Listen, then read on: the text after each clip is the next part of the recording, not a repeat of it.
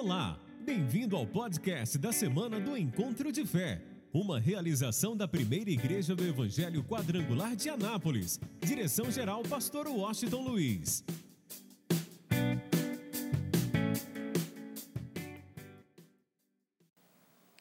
Gênesis de número 12.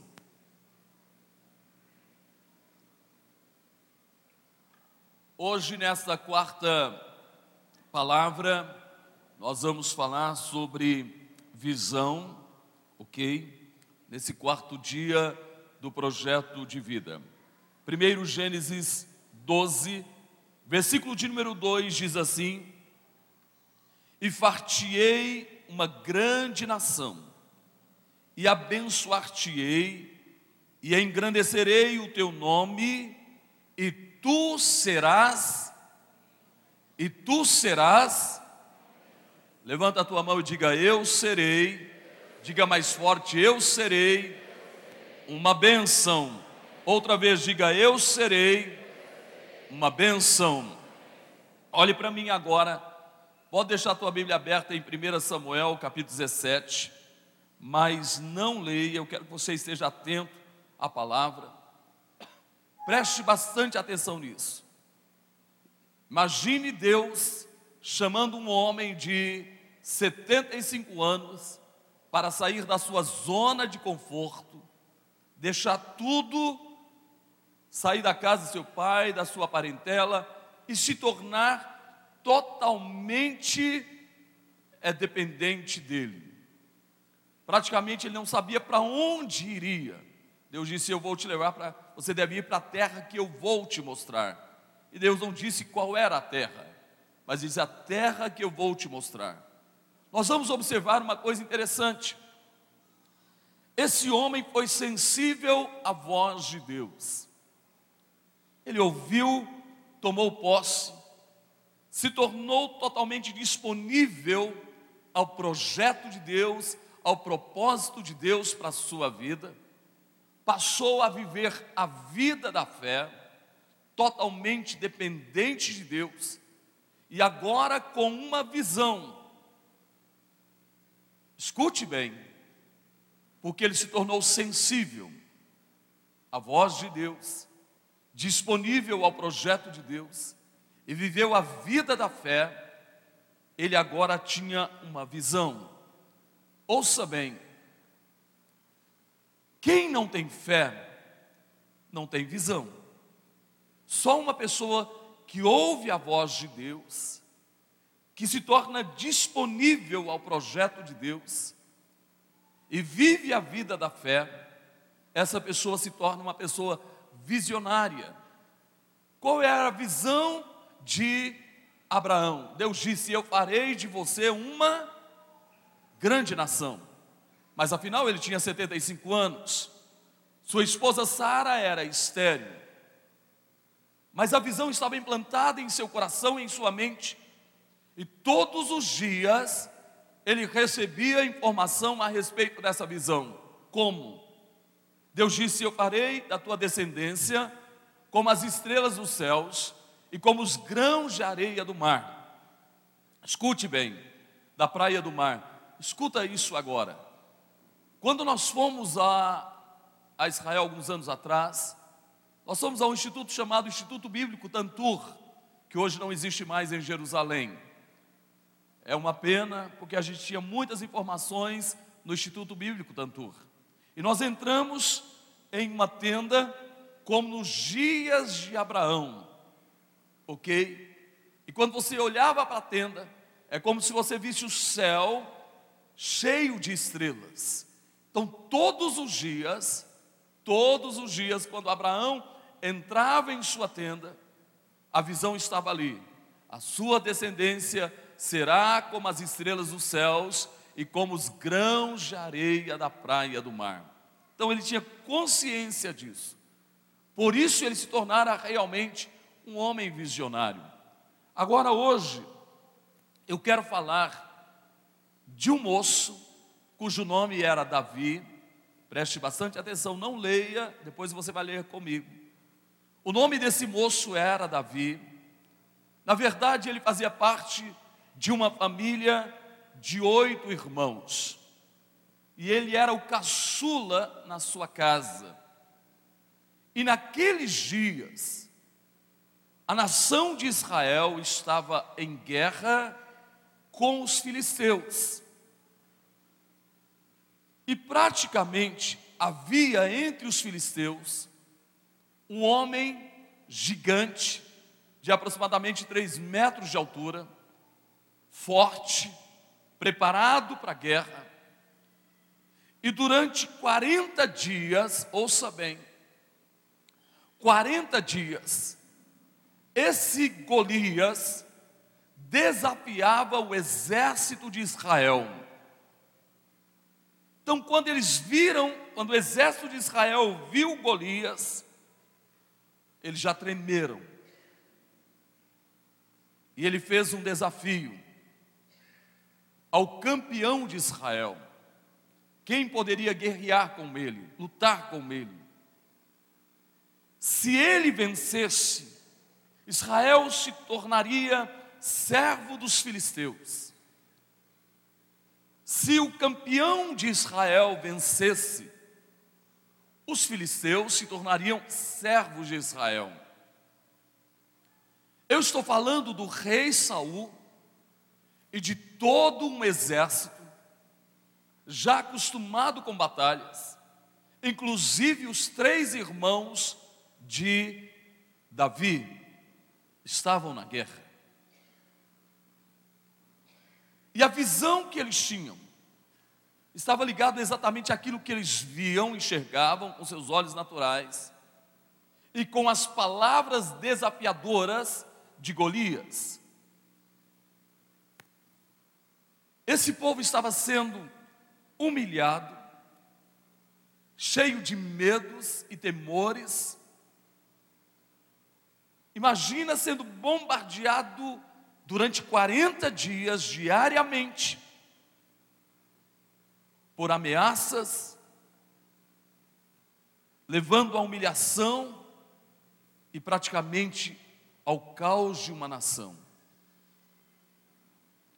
Ouça bem, Jessé, pai de Davi, queria saber como estavam os seus filhos, seus três filhos que estavam na guerra, inclusive o mais velho, Eliabe. E ele pede almoço ao seu filho mais novo, a Davi, que fosse ao arraial de Israel, onde eles estavam acampados para a batalha, levasse algumas coisas para os seus irmãos e trouxesse notícia deles. Aí algo me chama a atenção. A primeira coisa que Davi fez, ele era pastor de ovelhas, ele colocou alguém para proteger, para guardar as suas ovelhas, enquanto ele praticamente ia ao arraial onde estava Israel, ao local onde estava o exército de Israel. O que, que eu entendo com isso? Olha o cuidado desse moço. Só uma pessoa aliançada, só uma pessoa comprometida com aquilo que faz, só uma pessoa leal realmente ao seu chamado, e nesse caso específico era ser pastor de ovelhas, faz o que Davi fez. Ele não deixou as suas ovelhas ao léu, ele colocou alguém para proteger. Por isso, Davi é uma das coisas que Deus olha para Davi, e Davi se torna o homem segundo o coração de Deus, por causa da sua lealdade, seu compromisso, sua aliança. Ok. Quando ele chega lá, ele consegue ouvir mais uma vez Golias desafiando o exército de Israel. E ele fica indignado com isso. Uma indignação, uma ira subiu em sua vida. Primeiro, porque Golias estava humilhando o exército do Deus vivo. Segundo, porque ninguém teve coragem de enfrentar Golias. E ele começa a ouvir alguém dizendo: quem vencer esse gigante, quem vencer Golias, vai se tornar, vai ganhar muitas riquezas, vai se casar com a filha do rei Saul e a sua a sua família nunca mais precisará pagar imposto. Oh, que bênção, hein, gente? A gente paga aí uns 75% de imposto por mês, né? Tudo que a gente compra tem imposto, além do imposto que a gente paga, ok? Imagina você passar o resto da vida sem pagar imposto. Né? Era bênção. Aí Davi ouviu aquilo. Ele pergunta para um, veio a mesma resposta. Ó, oh, essa é a promessa do rei. Quem vencer Golias vai receber muitas riquezas, vai casar com a filha do rei e a sua família não vai mais pagar imposto. Ok, ele ouviu isso, ele entendeu que era uma oportunidade de Deus ser glorificado na sua vida. O seu irmão mais velho, Eliabe, quando viu que Davi estava perguntando o que iria acontecer com quem vencesse Golias, ele ficou irado, com raiva de Davi, chamou Davi de presunçoso, chamou aquele moço de presunçoso, porque assim, gente, quem não tem visão só resta se levantar contra quem tem visão. Quem não tem visão só resta perseguir quem tem visão. Quem não tem visão só resta praticamente falar mal de quem tem visão. Foi exatamente o que Eliabe fez. Porque Davi era visionário. Davi enxergara o que mais ninguém enxergara. Ninguém do exército de Saul, do exército de Israel enxergou o que Davi enxergara. Ouça bem. Qual é o alvo no dia de hoje? Que você receba uma unção de Deus para que você seja visionário. Que você seja tão cheio do Espírito Santo, de tal forma que o Espírito Santo possa abrir os seus olhos, a sua visão, aonde o homem natural não consegue ver, não consegue enxergar, você cheio do Espírito Santo, você vai enxergar. Você praticamente vai ver além daquilo que é aparente, além daquilo que é visível, você vai ver segundo o olhar de Deus.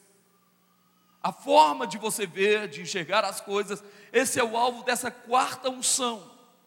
Que você enxergue segundo o olhar de Deus. Que você seja uma pessoa de visão que tenha discernimento em tudo que for fazer, que você enxergue além do que é aparente mas só alguém que ouve a voz de Deus, é sensível à sua voz, só alguém que é disponível ao projeto de Deus, é o que Davi foi, ok. Só alguém que vive a vida da fé consegue realmente tomar posse dessa unção e se tornar visionário. Porque durante 40 dias, todo um exército, começando pelo rei Saul, a visão deles era: não tem jeito, é impossível, a coisa está difícil, a coisa está complicada, não vamos conseguir, porque o olhar de todo um exército, começando pelo rei, o rei Saul estava na força, na aparência, na estatura de Golias. É tudo que eles conseguiam enxergar. E ouça bem o que eu vou dizer agora. Por isso, nós, igreja, precisamos ter muito cuidado. Porque tudo que nós ouvimos nos últimos dias, e vou até mais ainda, no último ano, é que a coisa está difícil, está complicada, não tem jeito, não tem solução, é o fim, é o fim. Quando você, eu não faço isso na minha casa, nem no meu carro, mas tem gente que já amanhece o dia ligando o rádio e tudo que ele ouve é a implantação do caos. Violência, assassinato, morte, roubo, brigas. Olha só o tipo de informação que a pessoa já amanhece recebendo. E no dia a dia, através da mídia, das redes sociais, a pessoa está sendo bombardeada por notícias que, na verdade, estão implantando o caos na terra. Imagine uma pessoa que a sua mente só recebe mensagens negativas. Como a nação de Israel, durante 40 dias, só recebeu mensagens negativas. Todos ficaram cheios de medos e temores.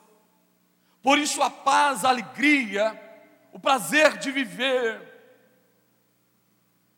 Olha quantas pessoas estão entrando em depressão, em um colapso nervoso, em angústia, porque tudo que ele recebe é que não tem jeito, não tem solução, não dou conta, não posso, não há como.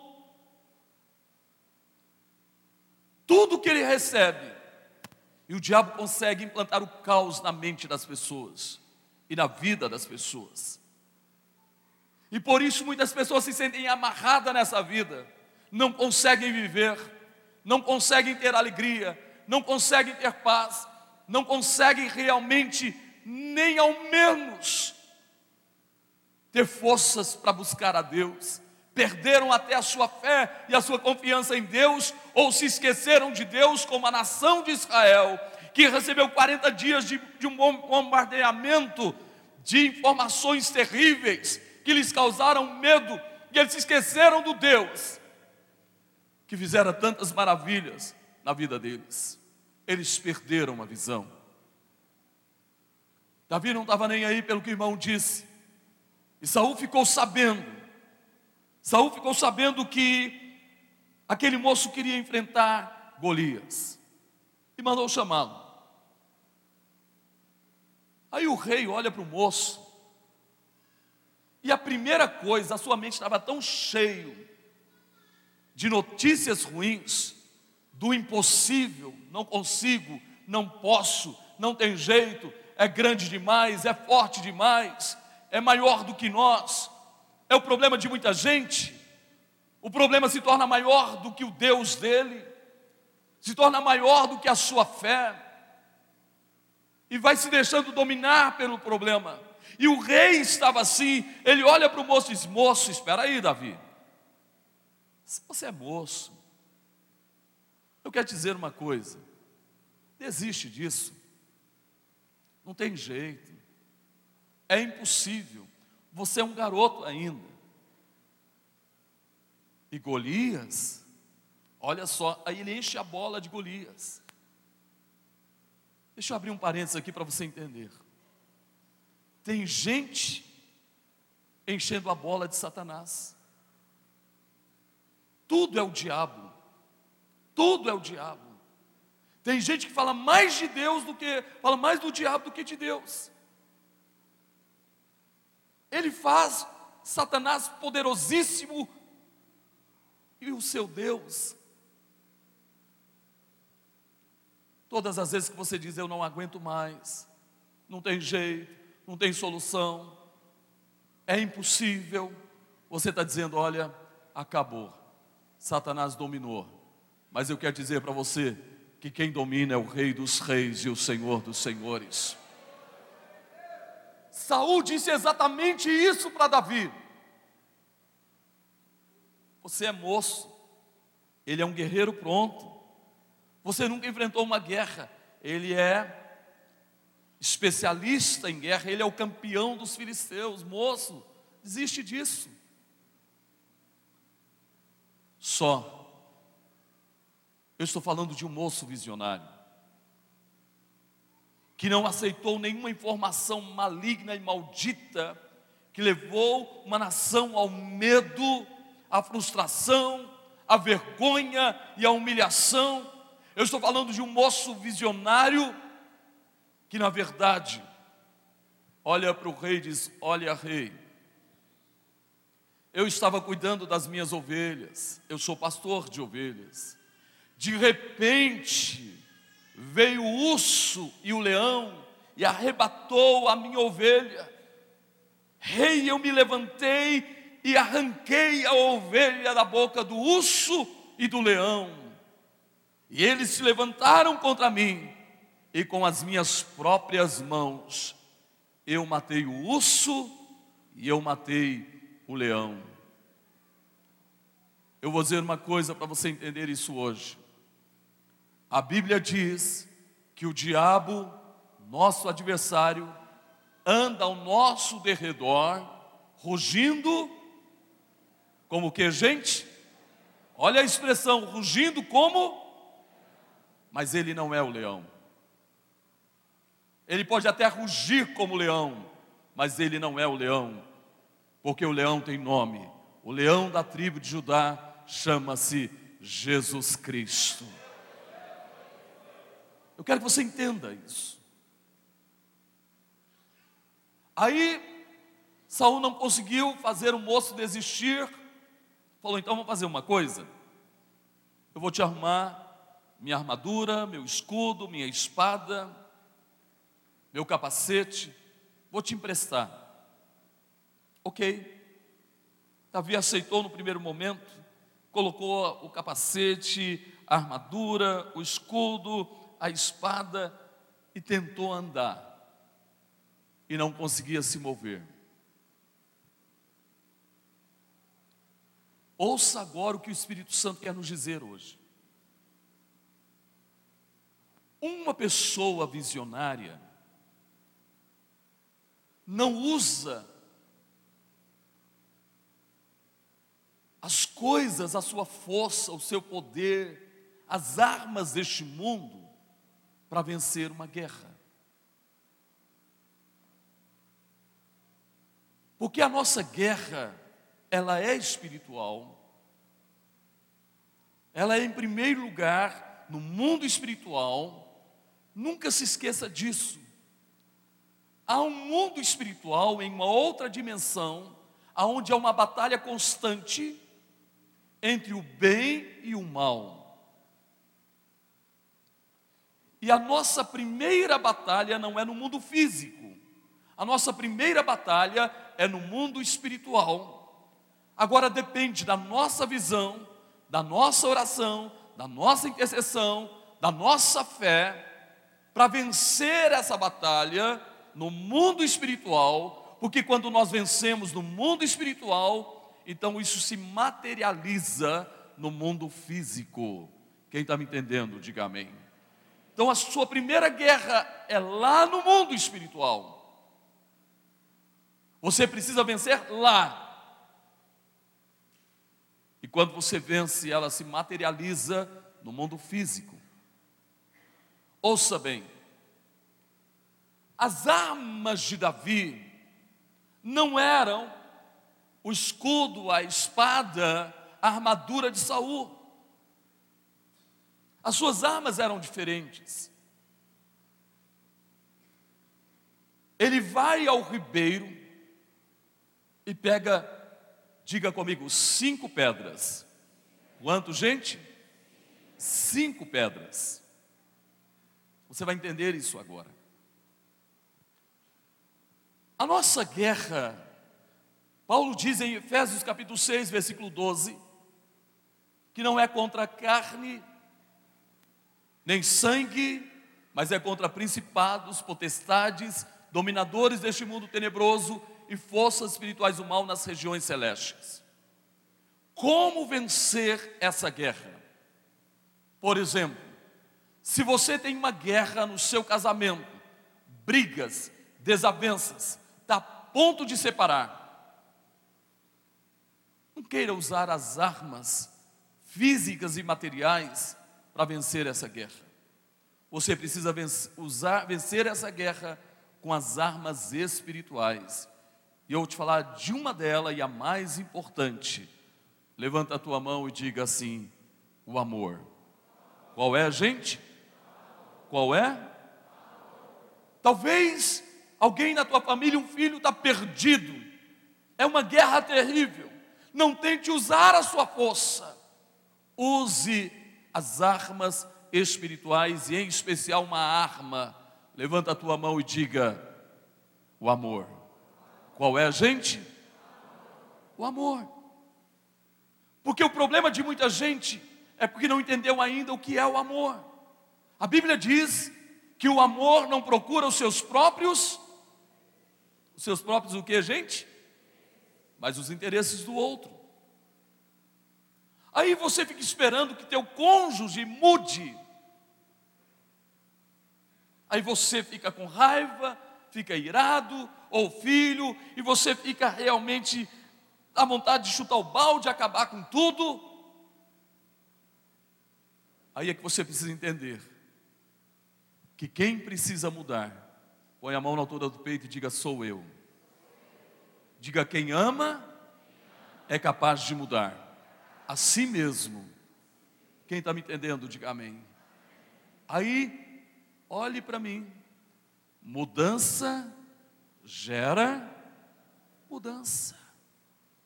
Vou repetir: mudança. Se você agir com amor, você se mudar, mudar dentro de si, suas atitudes, sua forma de ver as coisas, meu irmão, a Bíblia diz que o amor cobre multidões de pecados. E pelo amor, levanta a tua mão e diga: Eu vou vencer. Mais forte. É uma arma poderosa a arma mais poderosa do universo chama-se amor. Vamos mais ainda. Você não consegue conviver com outras pessoas, não consegue se relacionar. Você praticamente está se tornando uma pessoa só, solitária, cheio de mágoas, ressentimentos, amargura, e você vai se isolando. Só tem uma forma de você vencer isso. E use essa arma. Levanta a tua mão e diga: perdão. Diga mais forte.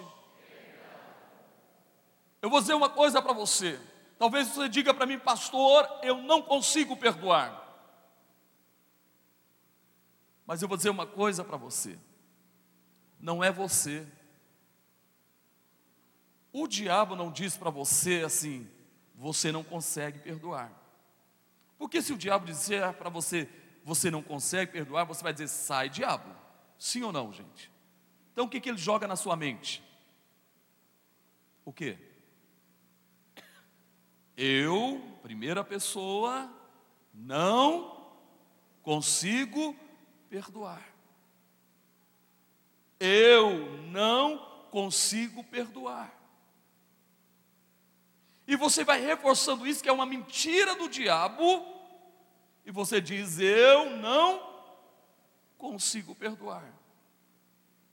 Mas chegou a hora de dizer: Eu consigo perdoar.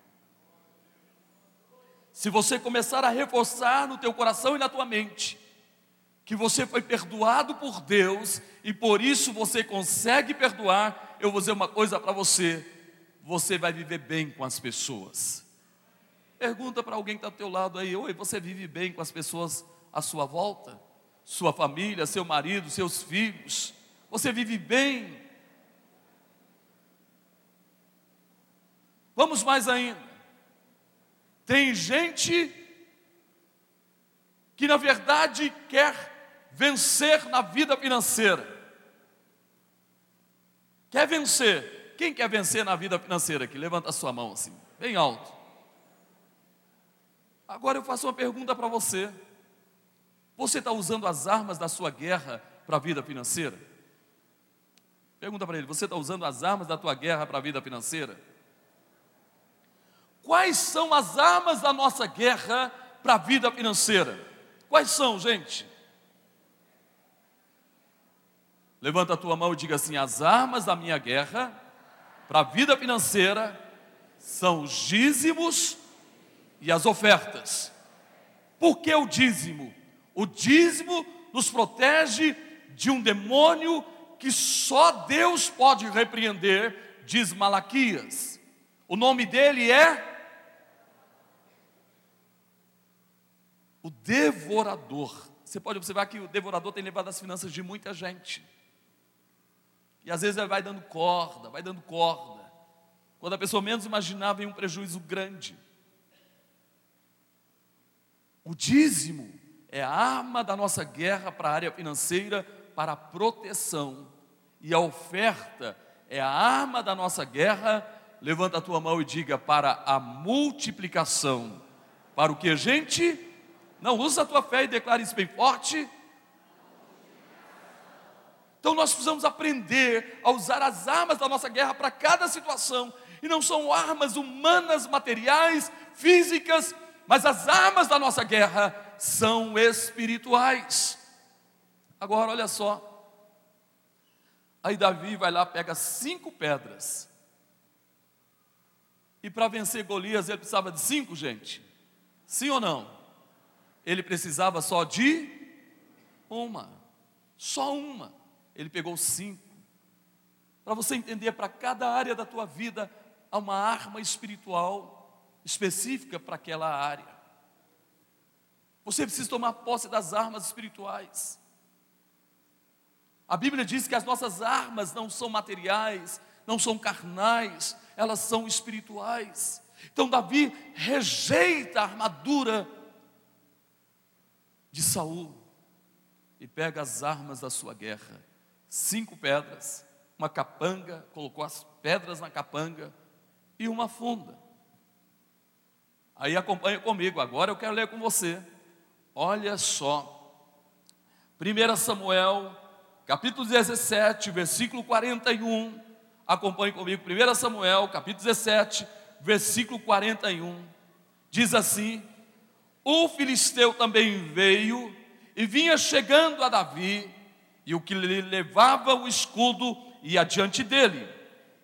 E olhando o filisteu e vendo a Davi, o desprezou. Para um pouquinho. Sabe, às vezes, o inimigo é tão astuto, ele tenta nos humilhar, causar medo, temor na nossa vida. Por isso, não, você não pode ouvir, nem ser sensível à voz do inimigo. Você tem que ser sensível à voz de quem, gente? Por isso que muita gente tem uma facilidade muito grande de entrar em opressão, em depressão e até ficar endemoniado. Porque é sensível demais à voz do inimigo. Para as obras do mal, nós não podemos ser sensíveis. Você tem que dizer e declarar que maior é aquele que está na tua vida, e quem é que está na tua vida, meu irmão? Por isso, perca essa sensibilidade para o mal, rejeite essa sensibilidade. Golias desprezou Davi, e o inimigo, de todas as formas, de diversas maneiras, tenta te causar medo, temor, e tem gente que tem medo de obra de macumba, medo de obra de feitiçaria, meu irmão, lança fora. Existe, existe. Mas tem uma coisa, e daí? Quem está comigo é o Deus Todo-Poderoso. Ele, Jesus, veio para desfazer todas as obras do diabo, e ele nos deu autoridade para pisar serpentes escorpiões e toda a força do mal. Então vou dizer uma coisa para você: se você tem medo, vai pegar mesmo. Quem está me entendendo, gente? Se você tem medo, eu tenho medo. Nossa, pastor, apareceu uma vela preta lá na porta da minha casa, eu estou morrendo de medo. Então você dizendo: Olha, diabo, você é mais forte do que Jesus. Se alguém ficar endemoniado, quem é que vai expulsar o pastor? Sim ou não, gente? Você está lá no seu trabalho e de repente alguém fica endemoniado. Você vai ligar para o pastor? Vamos lá, gente, me ajuda. Quem é que vai expulsar o demônio? Quem é, gente? Você tem autoridade. Eu me lembro de uma, na campanha do pastor Robson, nós tínhamos um rapaz aqui, meu Deus, olha o tamanho do homem. E ele pulava, mas pulava. Eu cheguei lá e disse, Senhor, pss, quieta, pode ficar quieto, pode parar, fica quieto. Que estou na hora. Você está entendendo? Jesus nos deu o quê? Golias, Golias, Golias desprezou Davi, tentou amedrontar Davi. Diga comigo, quem é visionário, não fica amedrontado.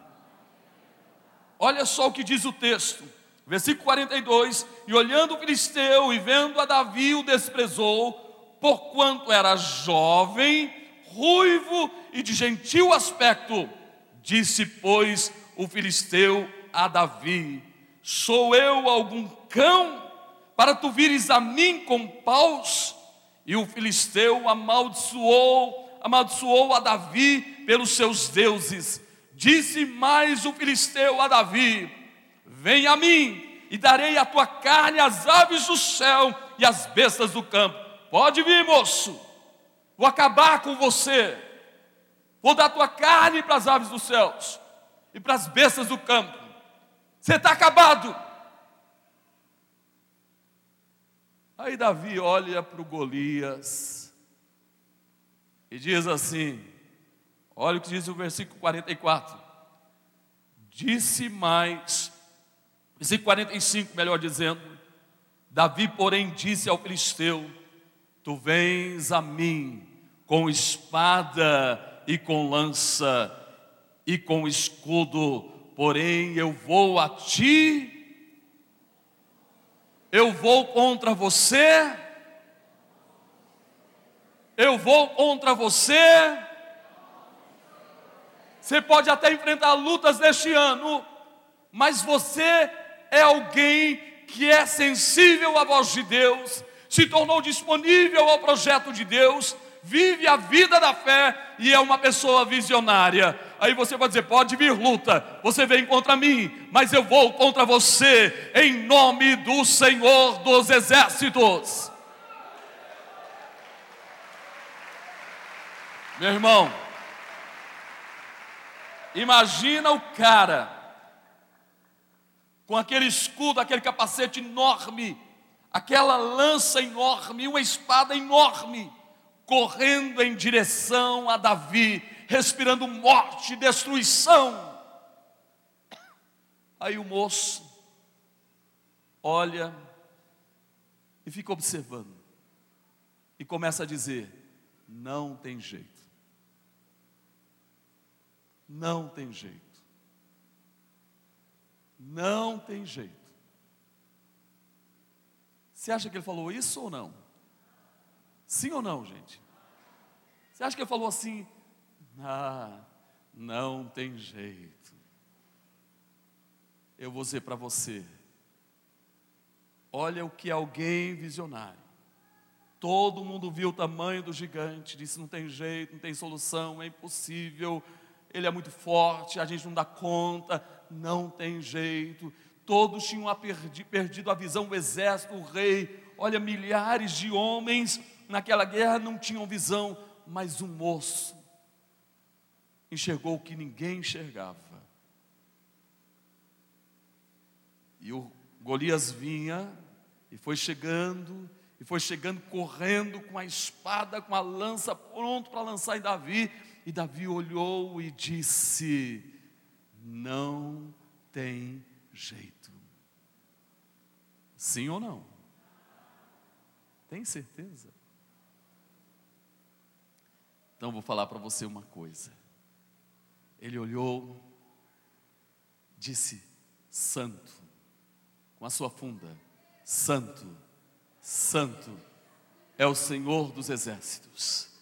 Santo, Santo é o Senhor dos exércitos.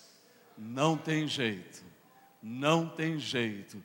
O gigante foi chegando mais perto e ele disse: Não tem jeito de errar.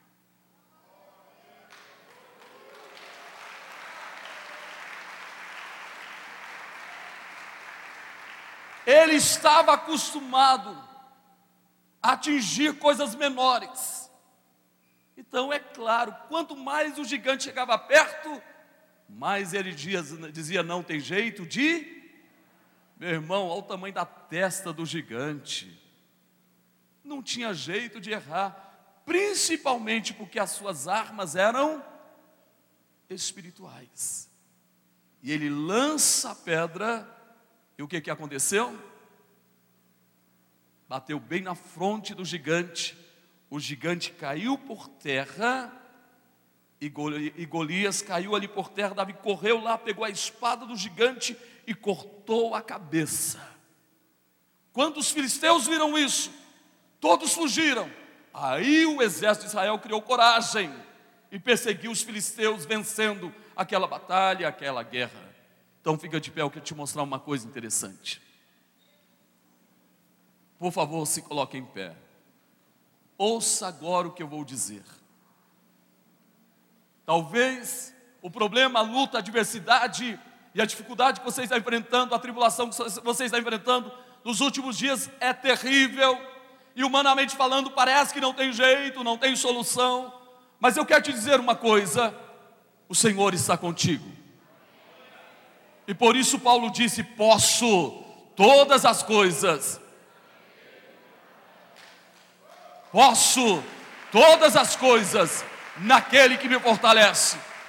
E eu tenho uma notícia para você, meu irmão. Talvez seja um gigante terrível o problema que você está enfrentando, mas você tem a espada do Espírito. E eu estou aqui para dizer para você que hoje, e neste ano, nesta semana, neste dia, você vai cortar a cabeça desse problema, em nome de Jesus, e a tua vitória já está determinada, e você terá a bênção da multiplicação. Por isso, não importa o que digam, eu creio no amanhã. Vou repetir, não importa o que digam, eu creio no amanhã porque eu sei que enquanto nós estamos dormindo, Deus está preparando o nosso dia de amanhã. Hoje Deus está conosco, amanhã conosco Deus está. Vou repetir: hoje Deus está conosco, amanhã Deus conosco está. Então, sem medo de errar, Jesus disse: basta a cada dia o seu próprio. Por isso, levanta a tua mão assim.